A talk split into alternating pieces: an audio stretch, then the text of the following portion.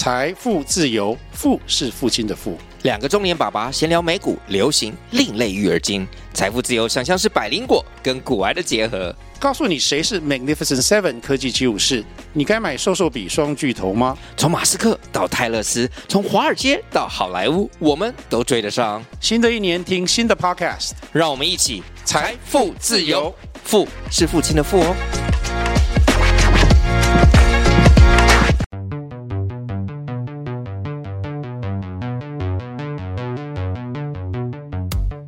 在那个过程当中，你能够感觉到你被理解，然后不是被曲解的，这件事情很重要。如果说在后续的时候，你对于智商的过程、行走的方向，或者要什么时候达到什么样子的目标，或者他接下来要你做什么，你不晓得的话，其实可以直接问他。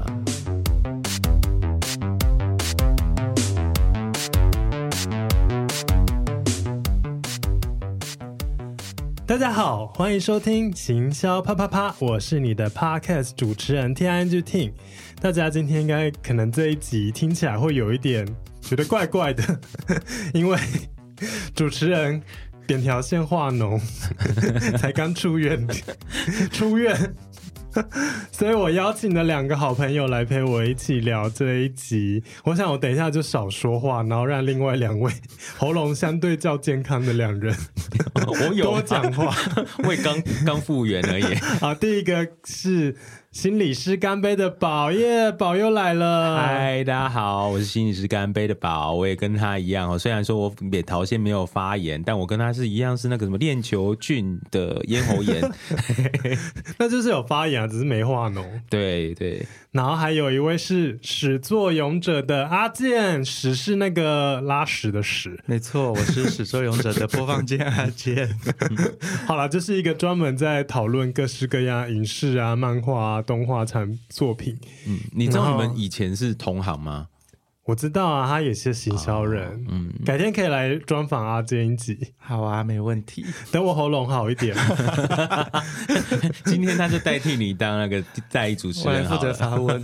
但我们今天好像不是要做行销主题，其实也是跟那个喉咙这件事有一点点关系。我们是要做健康这件事情。哦，你是说像我们的心口司是把喉咙和心连在一起这样子，是不是？真的真的假的？我们以前啦，现在已经分开来了。现在是心理健康师。嗯，对，对，我们这一集就是要做心理健康。那其实不瞒各位讲，就是。我之虽然刚出院，然后我也才刚暂停断那个咨商，就是我有做了几堂的咨商，然后有一个很不错的一个成果吧。哦，真的？对，然后所以这是双双重出院吗？还是什么？我都会讲。但病还没有完全好，病都还没有完全好哦。所以就觉得啊，现在就突然觉得说，嗯。心理健康真的是蛮重要，而且在我们录音的当下，我们今天录音的时间是十月七号，然后再过几天，十月十号就是我们的。双十心理健康日哦啊啊是哦，我不晓得，我只知道智商节，我知道智商节在十一月，咨商师 好像有啦，我好像有印象中十月有心理健康日，但我不知道是哪一天。所以我这一集其实本来是想要早点录完，然后在十月十号那一天上架，但是 我们主持人就住院，就住了五天，没有，就看你有没有拉压榨你的劳工这样。没有没有，我不要压榨他，我也不要。我也自己也要写 Q 表，oh. 我现在是一个每天要早一点睡觉的状态，不然我怕我细菌又开始 发作。Oh, 真的哦，对，我我其实，在录音前，我这就今天可能已经稍微的康复一点了，然后今天就一直在昏睡当中，哎。哦，我那我住院几天也是昏睡，uh... 对，但我们今天不聊喉咙健康，我们聊 心理健康，所以又出动了宝。嗨，哎，你上次那一集的反响超好的哦，真的吗？对啊，哦、到现在都还只有稳定的流量，慢慢的进来。谢谢谢谢，那个都是大学的时候 拿大学的东西来搪塞大家。嗯、那我想要先问一个简单的问题，就是。对你们来说很简单，可是一般人可能会不太确定，到底什么时候是要去看精神科，那什么时候是要去做咨商？哦，你说精神科跟咨商哦，啊、应该要从精神科跟咨商的差别开始啦。嗯、但精神科的部分的话，因为他有受过正规的医疗训练，嗯、所以他比较多的时候是你的身体如果遇到什么样子的状况的时候，他可以适当的给药。嗯。哦，那我们智商是不会给药的，嗯，所以如果说你今天在身体的状况的确可能因为你的身心状况，所以导致于你有很多，比如说忧郁，或者是、嗯、呃，可能有一些身体的症状出现的时候，嗯，那这个时候你可能就会需要药物辅助。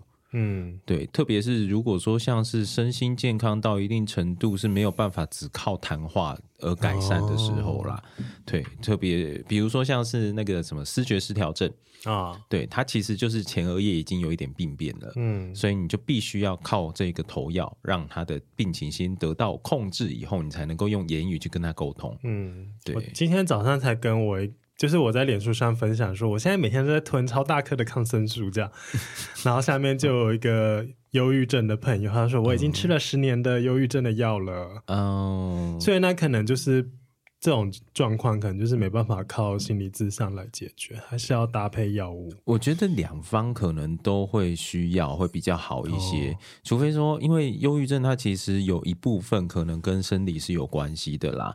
那忧郁症的人通常我不大确定这是因或果，因为现在真的都还不确定。但是他可能会有血清素比较呃浓度跟其他人不大一样的状态。嗯，那血清素是稳定我们情绪的部分。嗯，对，所以就会变成。他可能需要定期的服药，让血液当中的血清素浓度是维持在一定的程度上面，这样子，嗯、或者是一直让自己维持在高潮的状态。嗯，那个是多巴胺，哦是多巴胺，对，催产素直接出来了。对，所以快乐跟呃情绪稳定其实是两回事，这样。嗯，对。哎，那我想问一个，你们都会互相转介吗？身心科跟智商所其实是会配合，但是会不会互相转介，其实不大确定。嗯、有一些精神科的医师他会觉得智商可能没什么效果，嗯，有一些精神科医师是不相信这件事情，但也有一精神科医师是还蛮喜欢把他的当事人转介给我们的。嗯，对，我会问这主要是因为像智商所，它的费用是没有健保给付的，对，但是医院身心科是可以的，嗯，所以我在想，是不是我不确定的时候，我先去看医院。哦，有很多人是这样子的想法，但我觉得不不一定呢，因为有很多人会觉得说到医院去，就好像呃被挂上了一个污名化的一个疾病的名字了。嗯哦、可能他有的时候可能只是呃自己觉得最近心情不是很好啦，等等的。现在已经越来越多人是觉得，哎、嗯，他状况不是很好，他需要找个人来讨论。很多会去找算命的。嗯，那也是上一辈啦。现在其实说真的比较，呃，不一定。宫庙对 塔罗，但我觉得说真的啊，如果说你真的可以可以从里面得到安慰的话，那也无不可。只是通常我们的呃，在算命或者塔罗里面，只是让我们有一个暂时的控制感而已。嗯，就假装我们好像得到了一个未来的启示，所以我们知道我们未来方向在哪里。但实际上面，其实那个未来可能不是真的。嗯哦，所以当你发现说，哎，可能走到后来发现那个未来跟你呃当初算命的结果是不一样的时候，你又会开始慌了，对啊，所以嗯，在这一个角度上面的话，可能靠靠着我们的智商可以跟你讨讨论，到底你那一个需要的控制感是怎么样子，让你培养一点心理上面的弹性。比较能够忍受说，哎、欸，可能未未来是不确定的，但你也觉得没有关系，这个部分其实是重要的。嗯嗯，我之前是都有、欸，哎，也有去庙拜拜，然后也有做智商这样。哦，我觉得很好啊。其实我自己也是有呃，会跟着人家去拜拜的人，人家甚至我妈本身就是法师啊，所以我么我不会我不会否认这一件事情的重要性，但那就是对啊，另外一种方法了。对啊，嗯嗯。哎，那我想要问，那精神科医师通常治疗是在做什么事啊？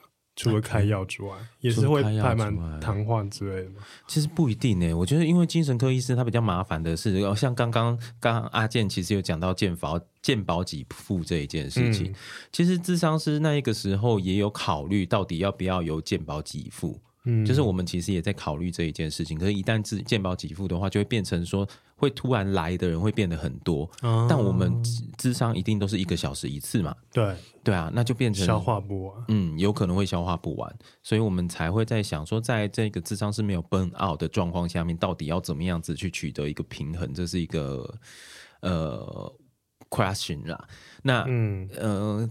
精神科的医师，我有听过的，通常可能比较多人或者我们比较密切合作的，他其实在呃开药以外，他还是会跟你呃，如果有时间的话，他会跟你稍微的谈话。然后通常精神科医师，我比较常看到的啦，可能都会是对于精神分析比较有一些研究。所以他会用精神分析的方式去分析你现在的状况，大概了解说，哎，你是不是有一些儿时创伤等等的这一些部分？嗯、对，那可是最主要可能，我觉得精神科最主要还是依照你的症状，给你适当的药。嗯嗯，那他可能也会依照说你的身体状况，比如说你今天吃了某一个血清素的抑制剂，嗯，那血清素抑回收抑制剂，比如说像是百忧解，嗯、那可能百忧解有哪一些的副作用，然后你的身体可能会有这些副作用的时候，他开一些抑制的药，抑制这一些副作用的药，让你搭配着使用。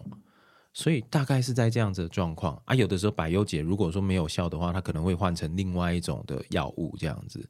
对，所以的确，医师的部分比较多是在药物的调配上面了。嗯，现在没有，应该没有在什么电击啊、开脑啊。欸，现在有一种叫做呃，那个叫什么恐怖片的剧情，它没有，但是它有电击、经颅刺激。微电流的部分、oh.，rTMS 吧，我好像印象中是这个东西。Oh. 那这个是已经有经过实证研究了，它大概要一次疗程大概是十次到三十次，但是所需也需要十万块以上。我印象中是这样子。嗯、那它有呃研究证实是会对忧郁的情绪达到一定的疏解程度啦。嗯，对对，就是它可以让你的忧郁会比较好转一些，嗯、因为它用电极去改变你体内的某一些讯号，生物讯号这样子，对。所以，身心科现在有在开刀吗？还是我把那个脑神经外科混在一起了？应该是脑神经外科，没有在。身心科没有在用刀 没有在拿扁钻从眼睛这边敲下去破坏你的耳叶。身心科我觉得切除术，那恐怖片看太多。对啊，活在中世纪，还有水床直接让你啊。呃，我身心科现在比较多的，的确都没有侵入式的治疗。嗯，对，嗯、那顶多他可能比较多的时候是他不确定你的状况是怎么样，他需要一定程度的了解，那可能会请你去做一些的扫描，确定你的大脑没有病变这样子，顶、哦、多是这样子而已啦。就是确定一下，治疗也是情绪性的还是那个身体气质性的？气质性的，对对对，嗯。那回到那个一般人好了，我们到底怎样？嗯、因为大家平常其实也会心情不好啊，或者怎样的。那我们到底什么时候是觉得说，哎，哪些迹象出现了，是代表说我们可能需要真的要进一步到，比如说是身心科或者是做智商的一个，嗯。可能需要的话，我会建议就是，如果你觉得需要就可以。但是如果说是我建议需要的话，可能是有几个讯号，比如说你在。吃东西的习惯有所改变，在这一阵子吃东西的习惯有所改变，或者睡觉的习惯有所改变。这个习惯不是说你原本喜欢吃南洋的，然后突然之间喜欢吃韩式这一种东西啦，而是说你可能比如说原本吃的东西分量大概一份是多少，比如说三百克好了，你突然之间这一阵子你就是吃到六百克，然后随时随地都在饿。的这样子饮食的时候，突然暴吃或对不吃或，或突然不吃，对，突然没有食欲，这其实都是你可能最近有面临到某一些的压力，然后身体为了因应这个压力，所以有一些变化。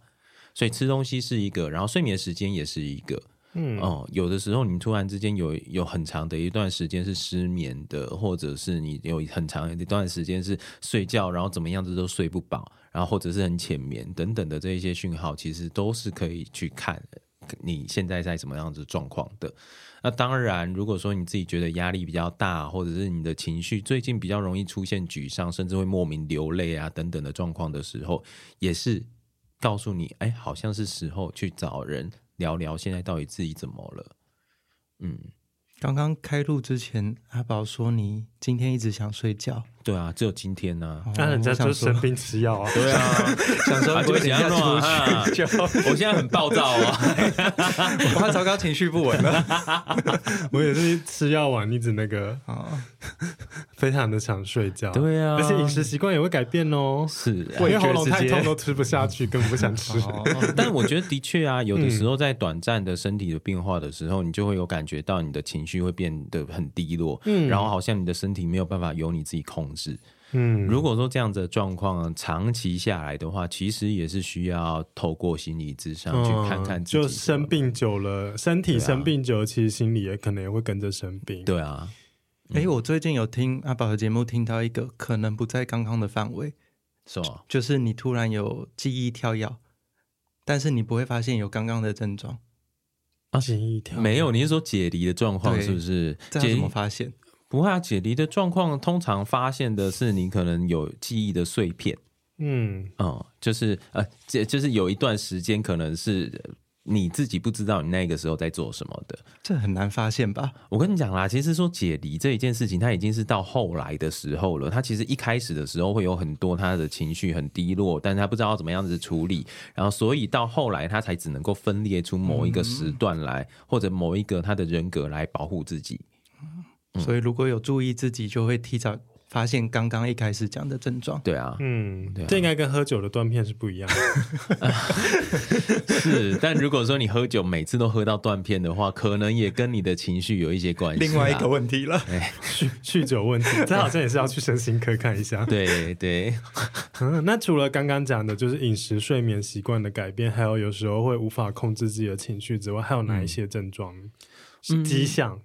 哪一些迹象哦？嗯，可能需要就医的。我觉得其实呃，不自主的流泪那一些的也是吧。嗯，对啊，就是你有你的情绪上面常常有很大的变化，但你不知道到底发生什么事情的话，嗯，对。那假如像我平常有时候会异常的愤怒，或者是怨天尤人。嗯，你那个是厌世，是不是？哦，或是反社会这种状况。他其实就是感觉到你的生活是没有办法受控制的，但没有办法受控制的每一个人会有不一样的因应方式。但如果说你今天真的觉得说你这样子不受控制的状况，让你已经没有办法影响到你日常的生活的时候，那就应该要去求医了啦。哦，嗯，感觉到困扰的状态。对，所以我们很常在讲的是失能。失功能的这一件事情，嗯，就是你在日常生活当中有某一些事情原本是做得了的，但是突然之间没有办法做，或者没有兴趣去做了，那这些时候就可能可以去求助你的身心。这我有经验呢，因为那一次就是在智商的那一阵子比较不好受的时候，我就是手会抖，哦，然后我会没办法开罐头，嗯嗯，就是煮菜的时候就变很慢，然后会。就是我正在煎东西，然后忘记我正在煎。哦，专注力变差，这也是一个很大的警讯啦。嗯，对。哦，可是你那个时候这样子，后来你去咨商的时候，呃，比较多是跟忧郁的情绪是有关的吗？我不知道，要这么赤裸吗？突然哦，哎，我我没有讲说是发生什么事情嘛，反正就是有聊开一些东西。嗯，那从原本是没有意识到。没办法掌控这个东西，这个这一个事情带来的、嗯、对自己带来的影响，到后来是就是有跟心理师聊到说他，他他觉得我已经可以意识到说，哎，因为这个事情会影响我的情绪，嗯、所以我可以主动的去避免这个事情啊。哦、对，那因为这样子就觉得，哎，其实是有一个掌控性在，原本是没办法掌控，就是这个东西它一直影响我，可是我没有办法去离开它。嗯，但是。经过几次的，然后他也觉得我是算是原本的那个叫什么体质吗？算蛮强、蛮坚强的。就哎、虽然是状况本来一开始比较急性的时候是有一些蛮大的问题，嗯、那其实很快的可以，好像有一点进展。是，对应该这样子说。你刚刚讲的体质，我我想说再多讲一点，它其实算是一个压力的应对措施啦。嗯，就是我们的生活里面有很多的压力。其实大家想到压力，好像都觉得是工作压力啊，还是什么的。其实我们生活面对变化的时候，那一些变化都算是压力。所以有的时候，就算是我们可能突然之间被升职了，或者我们要结婚等等的这一些事情，我们都需要要花一些的力气去应对这个事情。因为现在事情有了变化了，我需要要去应对它。然后在这个就过程当中，它其实都算是一个压力源。那只是我们的身体里面原本会有一些 coping 的一些资源，可以去让我们去应对这一些事情。嗯、对，那有的时候没有足够的资源去应对这一些事情的时候，那我们就会很容易受到这些事情影响，然后就会感觉到没有办法控制它。嗯，嗯，心理疾病很多时候是因为这个失去控制的感觉而来的。嗯嗯。回到刚刚阿健讲的那个突然很暴躁这件事，前阵子不是有个美剧很红吗？怒呛人生啊，那这种 一上车就开始 情绪暴躁，然后无法控制自己的情绪，然后会开始飙车干嘛，然后做出很可怕的事情，嗯、这也是一种疾，其实精神的疾患吗？嗯，他算不算是精神的疾患？嗯，好像我们路怒症。对，我们现在目前好像还没有很精确的把它分类成一种疾病啦。我的印象当中，嗯、当然是不是美国那边已经有一些分类了，我不大确定，因为好像正在诊断当中。但至少那一个部分，其实就有一点是我没有办法去控制我现在目前的状态。嗯，所以我就用愤怒这个情绪去应对我现在目前遇到的状况。哦，让我感觉到，哎，虽然说我好像失去控制，可是我还可以有一些力气去应对它。嗯嗯，所以那那是不是心理上面有一些状况？一定是，只是它是不是一个疾病，我不大确定。但这是可以靠就是心理治疗或什么去解决嘛？因为其实现在愤怒的人真的越来越多了，嗯、都不敢开车上路了。我觉得这真的是要看控控制感啦，就是呃呃。因为路怒，你说路怒，如果说我们觉得说，我不大确定是到底是不是这样子哦。就是如果说我们真的觉得现代比以前还要多的话，通常那一个现代比以前还要多愤怒的状况的原因，是因为我们好像对于现在的生活有更多的压力，导致于我们没有办法去控制我们的情绪。嗯啊、哦，所以我们才会在可能呃交通很混乱的时候，我们又觉得啊、哦，又再一次失控了，所以我需要用愤怒去应对现在的状况。嗯嗯，可是它会不会有可能变成你其他地方的一个宣泄出口？就是上班的压力用来路怒发泄掉？它是啊，它是啊，哦、是啊对啊，但，可是这样有点危险的、哦。对啊，对，所以其实每一种发泄方式它都是可能的，嗯、但是问题就是我们要去评估它可能带来的风险。嗯，对啊，嗯、不能就是去就是沙滩捡垃圾当做一种发泄，对啊，换一台比较好的车啦。没有，其实像我们赌博啦，或者是抽烟啦，嗯、或者是其他的用什么其他的物质的部分，它也是一种发泄的状况啊。要么我们就是直接去针对情绪去发泄，要么就是我们用其他的方式去逃避掉某一些情绪。所以像喝酒或者是呃用药，其实都是直接逃避掉那一个情境。嗯、我们大概使用这几种方式去呃应对我们的情绪啦。甜食应该也是、嗯、对啊，但我们怎么确认自己是纯粹 for fun 还是为了逃避？嗯，for fun 其实我觉得在某种程度上面也是逃避啊。啊、哦，那要怎么样确认自己是健康的？嗯，就你这一件事情没有成瘾，然后没有影响到你的日常生活功能，可以放下它的。没有问题的话，嗯，对啊，因为要要不然你看，如果说像是你喜欢吃甜食等等的，然后你吃到一个呃，可能你没有办法控制你的体重，然后这个没有办法控制你的体重，导致于你的体态看起来很臃肿，然后别人看到你的时候，你会觉得啊，你自己这一个状况很不佳，你其实很讨厌你自己的身体，嗯、但你又没有办法控制的继续吃，恶性循环。对啊，那就是所谓我们在讲的，就是饮食疾患的部分了。好难哦，这种身体跟心理的这种彼此的交织，然后压力的循环，觉得好可怕啊。是是，而且感觉就是一进去就会像被丢到出不来了，对对，出不太来，很难爬出来这样。对，我们就会必须要去看说他到底心里面在意的是什么部分，然后还有他现在是用某一些的行为去疏解某一些的情绪啦，或者是他的张力的部分，嗯、他在意的部分。那所以我们会需要去找到源头，然后再找到他那个 coping 的方式，然后去看看说他 coping 的方式是不是健康的，我是不是有一个替代的方案可以去取代这个行为，这样子。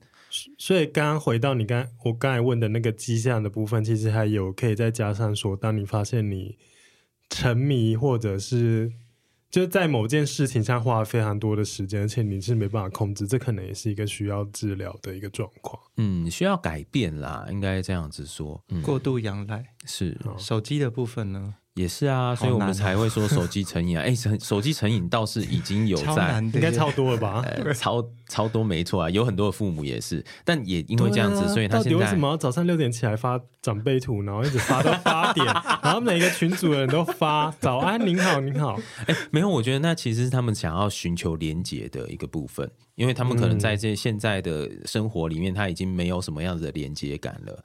所以他会需要用这样子的方式表示他和其他人还是有所连接的。有的时候光是你已读，他就会觉得哦，这个已经读了。不过我刚刚讲到那个越来越多愤怒这件事情，我前阵子才听了一个 podcast，那是一群法学教授的那个，就是每次就聚在一起聊天，然后聊一些社会啊什么的。那个 podcast 节目叫《法学教授的插画时间》，然后有一集就插画。我我点开看一下节目哈，你不是有听吗？我听，但是我没有那么记，因为他的，所以他们在聊天过程会真的会，他们聊天可能有时候会聊 face，，可能有时候聊一些，比如说国民法官新的一些法律制度的上线，嗯、一些比较 hardcore 的话题，然后有讲到毒品啊什么之类的，嗯，然后有一集就是讲到。台湾的那个用药问题就是越来越严重。他说是用药是禁药还是本就是因为都有。都有 OK 对，然后特别是在毒品这一块也是，嗯，然后像是日本的状况，就是他因为那个讲者是他也有关注到日本，然后日本状况是很多人会去，因为日本的药太容易取得，然后就是会。每天就是去各式各样药局买什么感冒药，什么什么什么，然后就把它全部倒在碗里面，然后现在就是把那个药直接一口吃，就一天吃，就是日本已经开始有这种有点可怕的情况。嗯、然后台湾的话，是因为娱乐性用药或者是其他的一些药物的使用的状况改变，然后就是说，特别是像。是安非他命吗？会破坏人的那个感受中枢神经吗？哦，对，什么？其实，嗯，然后多多少少都会对。然后在年轻的时候，可能用的时候，因为还够健康，所以可能还撑得住。就嗯，那些感受体可能还有六十趴存在。然后，但是到老的时候，就算他停止药，可是那些感受体已经回存了很多。然后他就需要更大的情绪张力，才能去刺激到这些东西，嗯、然后造成接下来他说预估可能十年、二十年后，就是台湾那种动不动就很生气啊、干嘛、啊、这种状况会会越来越严重，是跟药物有关系。嗯，我觉得这个应该不只是毒品而已，这其实是整个药品都是一样的，嗯、特别是呃，我不知道北部是怎么样子啊，但我们至少是中南部的话，大概大家的经验就是每天早上的公车啦，或者是呃。很多的交通工具都是载满了一群的老人家，然后他要跑到附近的大医院里面去拿药的。嗯，对。那这一些药物，我们以为是呃，就是合合法用药就没事了，但其实很多的老人家他其实会在家里面囤药啊。对啊，就像我阿妈，她其实以前她会有那一种，就可能从早上九点到十二点的用药清单，她会把一整排的药罐排摆在桌上，然后几点到几点的时候吃这个，然后过十五分钟再吃这个，再过十五分钟再吃这个，她会有这样子的状况啊。那其实那一些药品一直都会累积在身体里，其实就很像刚刚那个节目讲到那种日本那种状态，因为那些药物都是合法的，啊，就是那些成药都是合法的。是，可是我就是去这边这个药局买两盒，那边那个药局买两盒，然后就是然后最后就全部混在一起吃。是，而且那个对身体的呃伤害其实蛮大的哦。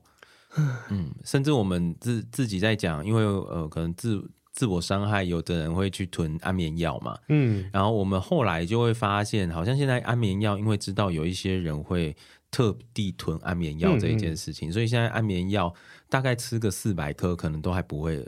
发生什么这样子的事情，可能顶多洗胃而已。但如果你吃四百颗感冒药的话，可能 可能对身体会比较伤害一些。这样好可怕哦！我现在扁条线化脓，我每天都在吃一大堆药，希望各个疗程赶快结束。我为什么还吞那么多药了？好可怕哦！真的啊！啊，我从看到了啦，那个 Podcast 节目叫《法学教授的插画群组》。教授是会叫的野兽的教授。啊，然后插画是就是 X 一个画这样。你刚才讲就是可能就是很多老人就是他吃到那个让自己的情绪控管有问题，然后在去拿药的路上看到博爱做就是 这样，怎么变成一个 一连串的故事了？坐着身体不舒服的年轻女性就开始在那边乱乱这个怀孕了，是是在复兴上车的嘛？给我坐，我要做博爱做。没有没有没有，你后来没有看，人家是说我再我再看一下那个有有谁不让给我，我要发文到那个什么 FB 上面。所以开始发现自己开始依赖安眠药或者什么其他的一些药物，药物其实也是某种的警讯，这样。我觉得是哎、欸，呃，不过呃，也因为这样子，其实我自己看到了很多呃，可能来到我们这边的人，他其实是很希望自己能够摆脱这一些药物的。就像你刚刚讲的，吃了忧郁症的药吃了十年的人，嗯，对啊，他们很多人其实是不想要继续吃药的。因为有的时候那一些药物，它让你情绪稳定的作用，嗯，有的时候也会让你的呃认知比较局限一点，对他们来说啦。嗯，所以像我之前呃曾经是跟一些可能艺术工作者在共事的时候，你就发现他们会觉得说那一些药好像控制了他们的一些想象力的部分。所以他们就会因为这样子就不想要吃药，这样，但也因为这样子吼，所以我还是要去奉劝大家吼，就是你可以跟你的医师去讨论这一件事情，因为这他现在刚刚讲的这个部分通常是第二。呃，我们我们会分成几期啦，嗯，就是第二期研发出来的药物，它是用来控制血清素浓度的，可第三期的药物它的作用是不大一样的，嗯，所以你就可以去跟医生讨论，他应该会有一些替代的用药，让你会比较好过一些这样子，嗯。嗯，然后智商心理师就是都不用药这样，纯就是用讲的去，基本上我们是没有办法用药啦，嗯，那你说是不是都用讲的？其实每一个人的做法不一样。嗯，有一些可能会是用，还有什么其他做法？嗯、呃，有艺术治疗啊，接触的吗？对啊。嗯、呃，接触，你的意思是，就有可能有很多种的媒介，我们可能会有言语的，可能会用绘画，可能会用音乐，然后也有可能我们的言语是用不同的方式，不一定是直接让他跟我们对谈，有可能是他跟他过去未尽的事宜对谈等等的，有很多种过去未尽的事宜对谈。嗯，就是眼睛要盖红布吗？有一点像观摩音这样子。我有曾经有试过，就是这个我们叫空移法啦。嗯，但是它通常可能是呃，它有几种做法，一种是它可能内在有一个很矛盾的声音，他把这一个矛盾的声音具象化成一个人格，让他来跟他对谈。嗯那也有一种是可能他有过去有没有办法放开的某一个人、某一件事情，那我们把这个人抠回来，让他跟这个人对谈，这样子。对，有不同的做法。嗯，这个东西通常都会是对方是愿意尝试，然后他在那个当下，他也可以回到那个情境下面才可以做的。如果像我，我其实不大容易受到暗示，所以我也很难被催眠。在这样子的状况下面，我做这一件事情，我就会觉得没有什么说服性。哦，所以。哦，有点颠覆我的想想象，也不是颠覆想象，就是我本来以为智商心理师都是靠谈话，所以其实也有可能靠催眠或者是其他的一些方式去进行这个嗯工作。是，甚至催眠其实可能跟大家现在想的催眠其实是有一点不一样的啦。其实光是催眠这一件事情就已经有很多种。呃很多种流派了，在我们这个领域里面，嗯、那每一个人的流派不一样，呃，我也不好说什么，因为我们自己对催眠这一件事情其实没有太多的去深入的研究，但通常比较多是它透过让你的神经比较放松的时候，那你原本在你的意识里面抵抗的这一些事情就会比较容易浮现出来。嗯嗯，对。那这样的话有这么多方法，我要怎么知道我假如现在要看的话，我要用哪一种方法比较适合我？其实我觉得比较多的时候，可能是由你的智商师跟你讨论呢。嗯，对啊，就是你的智商师可能在看到你可能卡在什么样子的状况的时候，他可能会觉得什么样子的部分会对你比较好。因为我们现在其实也在做推广的意思，就是让大家也有更多的选择性。所以，我们可能在推广的时候，我们也会去讲，哎，可能有什么样子的部分是怎么样子做的，嗯，对。所以有一些人他会觉得，哦，好像他会想要试试看，比如说他一直没有办法去让自己回想到某一些他自己觉得很 trauma 的事情，嗯，那他可能就透过呃催眠的方式试试看自己是不是能够回去到那一个当下。这也是有可能的。你说回到创伤的当下吗？不是有点可怕？嗯、哦，对啊，所以是要在催眠的状况，然后是要在你有治疗师的状况下面去帮忙你在那一个当下比较舒服一些，然后不会感觉到危险的状况。那回到一个基础性的问题吗？就是我今天已经确定我要去做心理咨商了，嗯，那我要怎么找到适合自己的咨商师啊？因为你之前节目不是有邀 邀请到？某一位来宾，他跟他的咨商是不对盘的。哦，你说鸡蛋，你知道吗？没有啦，他也不能说不对盘，只是我觉得是在阶段性不大一样。嗯，对，就是他在一开始的时候，这个智商是跟他之间还是有给他很多帮助的，只是慢慢的那个帮助有所限制了，这样子而已。对啊，那到底要怎么挑呢？因为其实这也算是对你们来讲是要找寻一个适合的工作伙伴嘛。嗯。对啊，我觉得真的是蛮难挑的耶。呃，我我会建议啦，可能就是先从你知道的地方，然后去看他。通常我们比如说像是我们的智商所是这样子，我们可能呃这一个人来到这里以后，他就会从我们的智商所里面有提供一个治疗师的名单，嗯，然后从这一些智商师里面去选择，你觉得有哪一些专长可能跟你比较像？哦，呃、就先看专长的部分，对，就是看什么这个人可能是。擅长什么家暴，然后性性侵害、性犯罪什么什么平复，然后这个人可能是什么直癌成长什么什么，对对，然后看你现在的问题是属于哪一种，就去找他。嗯是，而且我们通常除了这一些比较硬性的范畴以外，我们可能还会有多一些的描述，比如说我们怎么描述去看一个人他的呃他的问题是从哪里来的，可能会有这样子的文字，还是像相亲一样会写说双鱼座 A 型，对，就是呃。比如说，因为我们的学派真的很多，有一些人他可能是从认知方面来的，哦、所以他可能会觉得说，每一个人遇到的问题可能是来自于自己本身的信念，嗯，然后这些信念发生了一些状况，让自己的呃，可能自己的想法呃，自己面对的这个状况跟他的信念是不符合的，嗯、所以这个时候要做的就是让自己的信念重新有一些调整的可能性，这样子。嗯、如果你会觉得你自己本身是比较走认知派、比较理性的人的话，那他。可能就会觉得对这一段文字会比较有感觉，那你可能、哦、对你跟这一个人在相处的时候，可能就会比较。嗯，你是说，其实现在的一些咨商，就是这些网页上面，可能除了讲就是他专长哪一部分之外，也会咨商师也会写个一段话什么，然后让这个大家去看这段话，跟你自己有没有？对对，就是他浓缩了他的功力和他的技能，也不能说浓缩，应该比较多是他怎么样子看待人。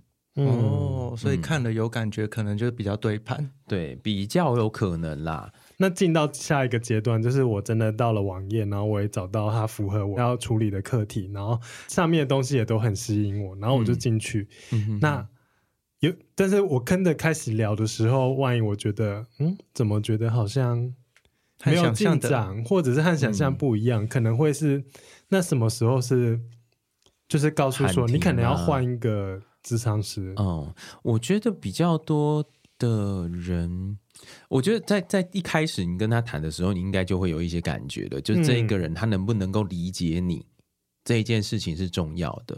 他在跟你讲话的时候，在个回应你的问题的时候，他的反应到底是不是适合的？嗯，不见得说他一定能够非常贴中你，然后让你第一次就哭得稀里哗啦，不见得是这样子。哦、但至少是在那个过程当中，你可以感觉到他能够理解到你的状况是怎么样子的。因为每个人走的类型不一样啦，嗯、所以有一些人不是走 emotion 的，哦，所以在那个过程当中，你能够感觉到你被理解，然后不是被曲解的，这件事情很重要。那如果说在后续的时候，你对于咨商的过程，那个呃，你们行走的方向，或者要什么时候达到什么样子的目标，或者他接下来要你做什么，你不晓得的话，其实可以直接问他。嗯嗯，可以直接问你的智商师，我们都有受过训练，是需要跟我们的来谈者去解释我们现在正在做些什么，然后我们的目标是往哪里去的。嗯，嗯，那跟这个部分有一点关系的是，我想。了解我应该用什么的视角去看待这个智商师，因为刚刚有提到说他能够理解你，可是把他当朋友感觉好像又不太对，把他当老师或医生好像也不太对。对啊，他我觉得智商关系的确是一件很奇妙的关系耶，就是他呃对你来说应该要是有一点类似像是结合了朋友、老师和家长的角色，好复杂，对。就是他能够像朋友一样，能够支持你，然后能够聆听你的话，但在同一个时候，他有的时候也会需要让你惊艳到你以往在你的家庭里面没有感受到的被包容的、被接纳的，然后你是可以自由的成为你自己的感觉。然后有的时候，在你可能有某一些，比如说像认知上面有一些的冲突啦等等的时候，在他提出这一些事情的时候，你是可以知道，哦，他好像提供了你一个你以往没有想到的部分。嗯嗯，那听起来很容易爱上智商师。哇哦，变浪漫关系了。哎，我好像真的是、啊、这是违反违反那个伦理的，不是吗？也不能说违反伦理啦，就是你有感觉，你当然没有办法禁止他嘛。哦、但是如果说你爱上智商师，然后智商师决定回应你的话，那就是违反伦理了。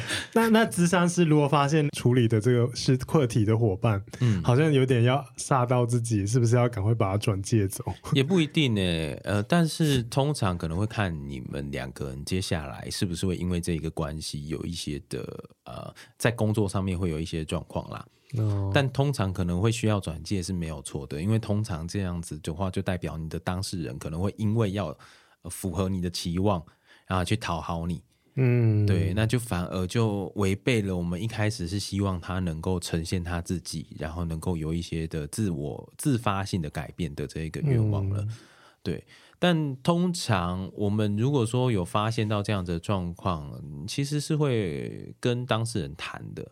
嗯，对，就是如果当事人愿意告白啦，还是怎么样子，我们也会觉得很好。这样子，可能比较多的时候会去跟他讲，他现在看到的我，其实并不是真实的我。哦、嗯嗯，很多时候是因为我们在工作的时候，我们必须表现出来的那一个角色，然后那个角色好像跟他期望当中能够呃有某一个人能够这样子对待他的那一个期望是有关的。他今天只露出一个很奇妙的表情，我觉得好有技巧哦。就是如果以后在跟一般交往对象的时候，可不可以用这招来回绝？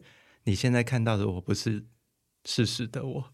嗯，你我你现在是要当渣男的意思我？我是没有遇到人来跟我告白啦，但我只是在想这件事。那你不用想那么多，你你可能一辈子准备了一辈子都不会用到。哇欸、那我想要再问一下，智商是不是是不是找那种现实生活中跟你完全没有交集的陌生人会比较好？我觉得会比较好，但是如果说因为你没有交集，嗯、其实你也不知道他到底是怎么样子的品质啦。嗯、所以如果说这一个人跟你生活之间有交集，但那一个交集不是太深，或者你们有自信说能够把这个专业关系切开来的话，其实还好。像我跟宝就是朋友，但是我那时候想要去找智商社的时候就没。立刻就是把宝先跳过，会很尴尬啊。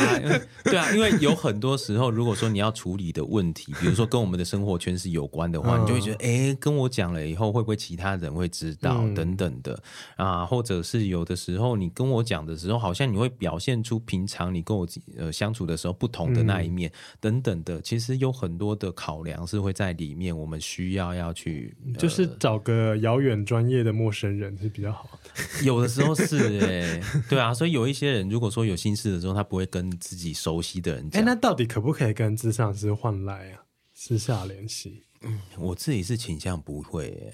嗯，对，所以我们就算有赖，因为我们一定会需要赖才能够联络他嘛，嗯、通常都会有第三方去帮忙我们去控制这一件事情。嗯、对我都是透过那个身心科诊所，是啊，去做预约，啊、就是一离开了那个诊疗室吗？还是那个咨商室？就没有再跟这位置上是有任何的联系。对，但我也必须要讲啦，为什么我们不想要换赖这一件事情？不是说我们刻意要营造什么样的距离感，而是你通常如果说你有赖，我们会需要评估。有一些人可能在评估之后，也会去看说自己是不是适合给他。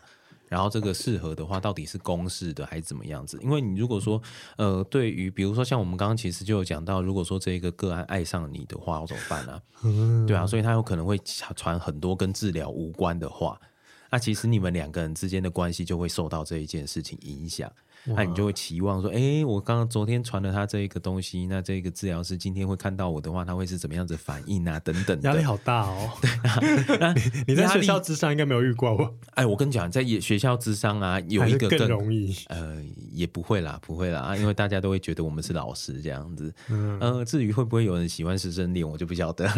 但是我觉得还有一个状况，就会是因为在学校会是我们通常是一个人的智商师，但有可能是另外一个人的个。个管哦，嗯，所以我们跟各管子的学生之间的呃关系就会更私密一点，更亲密一点。是什么意思啊？就是呃，这一个人如果说是智商师的话，智、嗯、商师跟这个个案通常就是一个礼拜或者是几个礼拜，就是他们约定的时间会出现在那一个空间里面，嗯、让他知道说，这我们之间的关系是只有成立在那一个空间里面的。哦，这是我们一个隔呃，让让对方知道说，这个空间跟现实有一点连接，但是又有点不同的一个措施之一。可是如果说你今天面对这一个人，比如说他是学生，你其实需要对学生的人身安全做出一些的保障。你需要做出一些管理，所以你就变成说有另外一个老师，他是独立于这个智商师的身份，嗯，然后需要看说这个学生现在有没有除了智商以外的需要，那是不是要适时的跟他联络？有的时候是要去联络这一个学生跟家长之间的联呃关系，有的时候是因为这个学生他有自杀的可能性，然后你时常必须要去确认他的状况是怎么样子的。嗯所以就会有这个院辅导的管理的职位，嗯。嗯，然后这一个职位也就是因为这样子，所以他会跟这一些的学生比较亲近一点，嗯。嗯，那那一个距离就会更需要去拿捏，哦，嗯，所以我也有遇过院辅导老师，他会想要看看是不是能够跟学生换来，因为有的时候学生会不想要接可能来自于办公室的电话。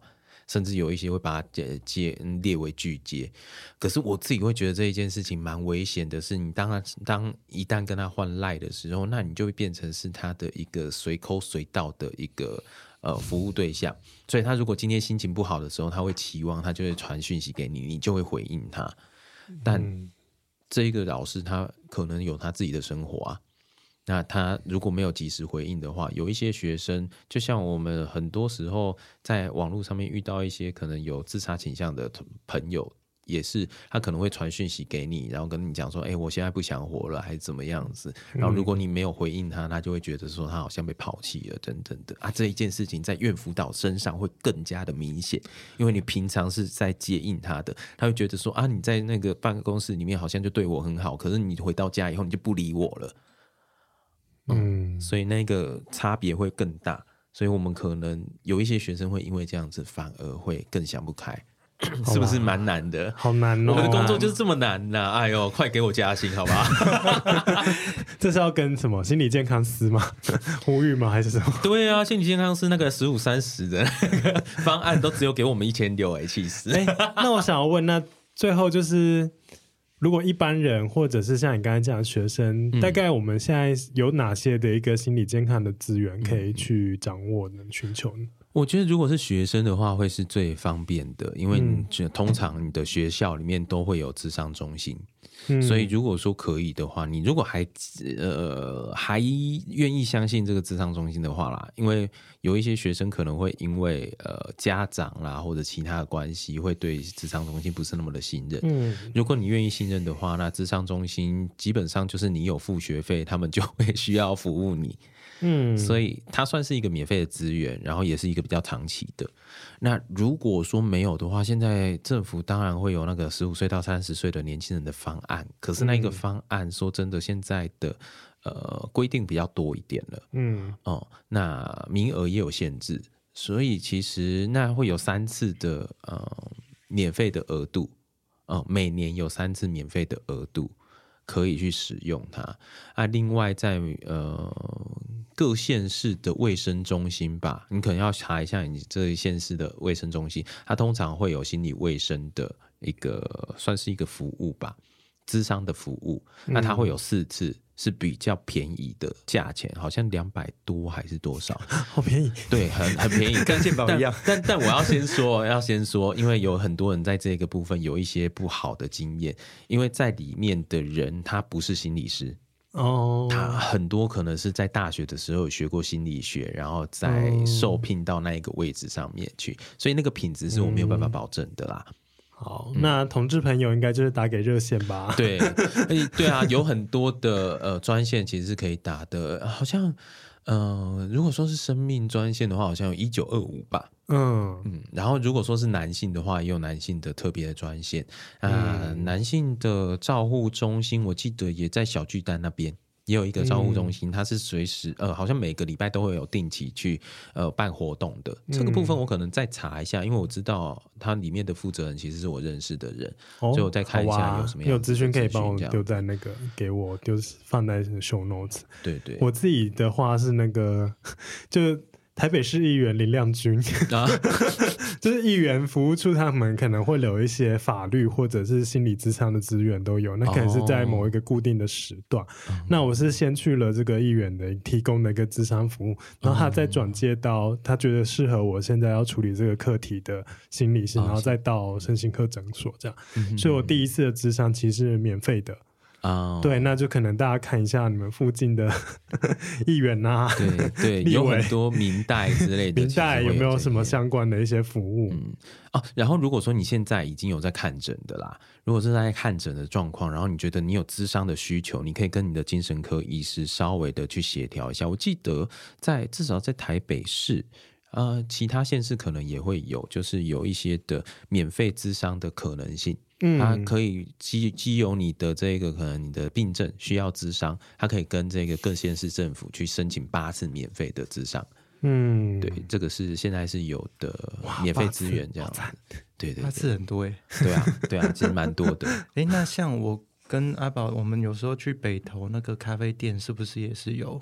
哦，北投那一个咖啡店是新不兰啦，他刚刚讲的那一个部分，那那一个是喘息服务，也就是现在有很多有长照的需求的家庭，嗯、然后这一些长照需求的家庭里面，这一些照顾者他其实身心压力都蛮大的，嗯，所以北投的新不兰的那一个喘息咖啡那边，他有提供就是能够有半小时的咨询，我记得好像是半小时吧，但那个可能就需要上他的官网去预约时间这样子，嗯，对，那好像也是比较呃低价一些的。服务这样子。好啦，因为我们听众都蛮多，都是上班族的行销人啊、嗯，或者什么，就是正在工作的社畜们。嗯嗯。所以就是在工作的时候，其实身心的健康真的是蛮重要的。对。所以这一集也是希望大家就是可以多多了解这方面的一些知识，然后还有一些真的自己如果遇到问题的话，是真的可以寻求专业的协助这样子。嗯、是。那回到职场这个部分呢，这一集我们还有一件很重要的事情。啊，是要跟大家呼吁，我们要做故事募集单元了。原本阿健来就是要来讨论这个煤气灯的部分啊。对啊，之前故事募集单元在 IG 上发发文，就很多人投稿，没想到煤气灯这一个，哎、欸，那一篇贴文明明就蛮多人看。我觉得可能有一些人会不知道自己如果发文，对、呃，就是发了以后会不会受到公司还是什么人听到？煤气灯超严重。再再次再次强调，如果来就是。来，我们学校啪啪啪的那个听众故事募集单元是可以，就是隐去身份或是辨识，就是那些可以辨识的一些、嗯、公司什么的，我们会帮你讲个重编。对对，对，你就是分享你的故事，然后我们会针对你的故事做一些回应，这样子。对，那为什么会想要做这个主题？其实是因为我在我前公司就是有遇到这方面的事情。你是不是职场也是因为？我有一部分，但就很多部分啦，哦、不只是职场，还有当时还有一些其他的一些变故。嗯，对，那才才会去做职场。那也是后来就是对心理健康这个话题那个领域有兴趣之后，然后去成品翻书，就让我翻到《煤气灯操纵》这一本书。Uh.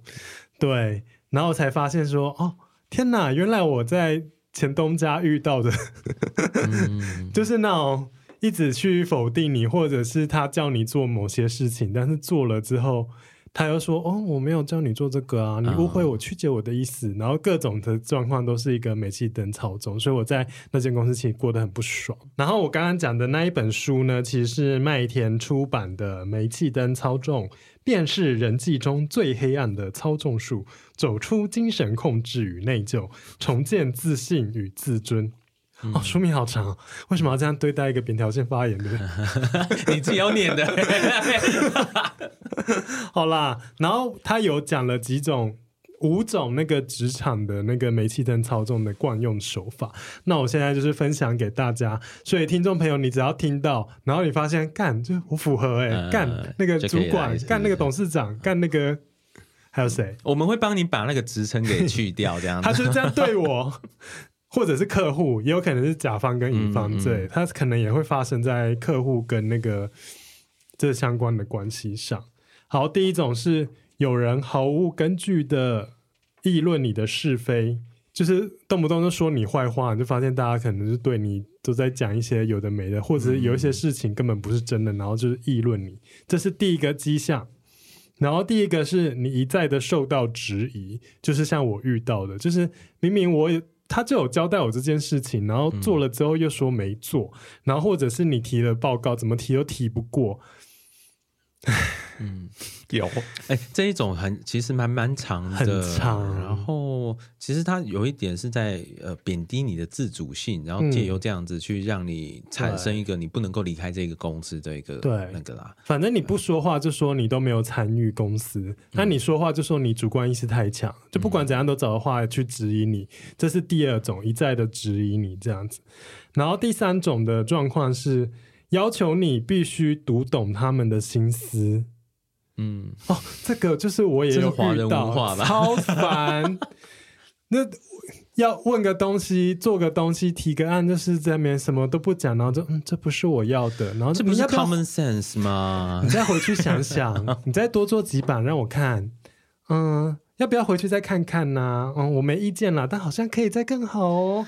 反正就是这样，要讲都讲不清楚。我总觉得好像还差一点 之类的，或者是也有那个啊提案，然后就都不讲话，都不讲发什么，就在那边，嗯，叹什么气呀？翻白眼，没关系，我们明天再看看、啊啊。那我们明天再过一次，然后最后拿来是第一版的东西。好，这是第三种，勉强的要求你必须读懂他们的心思。嗯，再来第四种是对你双重标准。如果你发现就是哎，别人大家都可以什么 work from home 啊，或者是准时打卡下班、上下班，但就是你不行，或者是各种的双重标准，嗯，那都是针对你。嗯，那你可能已经在被煤气灯操纵喽。然后还有一种是经常让你成为代罪羔羊。反正就是弄丢客户是你错，什么东西都是你错，业绩不好也是你错，业绩不好你明明是那个不是那个业务部门也是你错，反正不管怎样都是你错，然后就嗯，因为你星座不对，嗯，很有可能。好了，就是如果大家有遇到，就是你在职场上有遇到这几种状况，然后发现让你的身心越来越不健康，让你的自我不断被受到否定。然后觉得说这个职场好像有什么问题，或者是你已经经历过了，然后你走出来，都可以把你的故事投稿给我们。那我会把煤气灯操纵机项的这个连接贴文连接放在下面，那大家可以用不管是 IG 私讯，或者是留言评分，或者是各种可以找到我们行销啪啪啪的地方，都可以投稿给我。那只要收集到一定的稿件量，我们就会录成一集，像之前那样子。到时候再请宝汉阿健来。好好好，期待要骂了，骂公司。对啊，就就嗯，就没有人投稿，气死我了。好，大家不要那么怕了。哎呦，工工作再找就有。对啊，上次讲那个公司的鬼故事这种，就很多人投。啊、好啦，我希望大家都可以身心越来的越健康，不管是扁桃腺的部分。对，我现在已经开开始感觉我喉咙慢慢变干了。如果你觉得这一集的那个主持人听的声音就不太好听，请多包涵，因为我现在就还在吃抗生素。请大家抖内抖内那那个药费，枇杷膏的部分 OK 的，红大海枇杷膏。哎，现在那个有有名的枇杷膏也是要很贵的，好不好？嗯，好啦，今天非常谢谢宝汉阿健，就是陪着我这个喉咙。不好的人聊了这么多，那就希望大家都是秋冬了，要注意身体。是，对，冬天是养喉咙的时间哦。嗯，啊、秋天啊，秋天有那个流感疫苗啊，什么。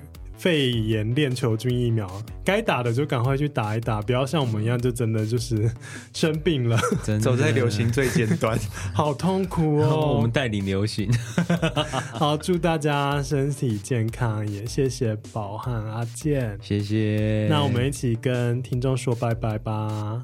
我们要一起吗？三二一，拜拜！拜，记得要投稿哦，煤气灯操纵的故事的部分，拜拜，拜拜。